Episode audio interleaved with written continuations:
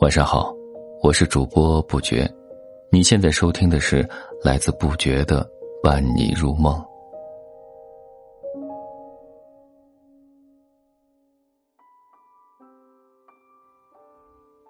今天和你分享的是触摸瓦尔登湖。山川与河流，阳光与大海，是上帝对人类最温柔的馈赠。享受着四季的友爱，任什么也不能使生活成为负担。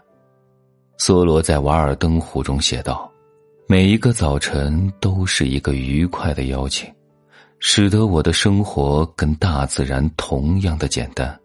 也许我可以说，同样的纯洁无瑕。”我像曙光顶礼，忠诚如同希腊人。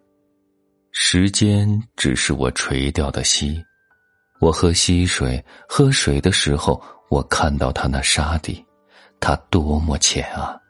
它的汩汩流水逝去了，可是永恒留了下来。瓦尔登湖的风景是卑微的，虽然很美，却并不是宏伟的。不常去游玩的人，不住在他岸边的人，未必能被它吸引住。但是，这一个湖以深邃和清澈著称，水是这样的透明，二十五至三十英尺下面的水底都可以很清楚的看到。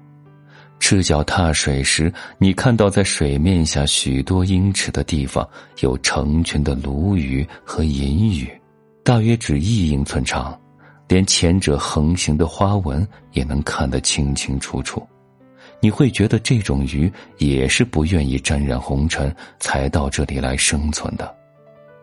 一个湖是风景中最美、最有表情的姿容，它是大地的眼睛，望着它的人可以测出他自己天性的深浅。湖边的树木是睫毛一样的镶边。而四周森林蓊郁的群山和山崖，是他的浓密突出的眉毛。读着梭罗笔下的瓦尔登湖，不禁令人神往。现代的人多向往返璞归真，没有人声鼎沸和车水马龙，得到的都是最朴素的恩惠。大自然一直延伸到你的窗口，就在你的窗下生长了小树林。一直长到你的窗眉上，野黄芦树和黑莓的藤爬进了你的地窖，挺拔的苍松靠着又挤着木屋，根纠缠在屋子底下。我们都生活在围城，触不到松树与榛果。幸运的是，我尚未在城市的喧闹中丢失本真，生活里的一切风景都是我的瓦尔登湖。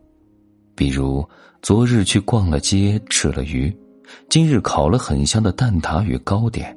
此刻听着曲，敲下这些字，仿佛置身丛林傍晚，沐浴晚霞与月光的宠爱。夜莺是我的伙伴，我爱极了这样的周末。时间和地点都已变换，我生活在更靠近了宇宙中的这些部分。更挨紧了历史中最吸引我的那些时代，我生活的地方遥远的跟天文家每晚观察的太空一样。我们惯于幻想，在天体的更远更僻的一角，有着更稀罕、更愉快的地方，在先后星座的椅子形状的后面，远远的离了喧闹和骚扰。时间决定你会在生命中遇见谁。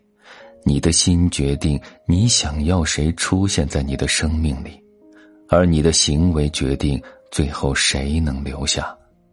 如果可以给生命留出更多的余地，在夏天的早晨里，照常洗过澡之后，坐在阳光下的门前，从日出坐到正午，坐在松树、山核桃和黄芦树下。在没有打扰的寂寞与宁静之中，心灵得到满足。感谢收听，愿你做个好梦，下期再见。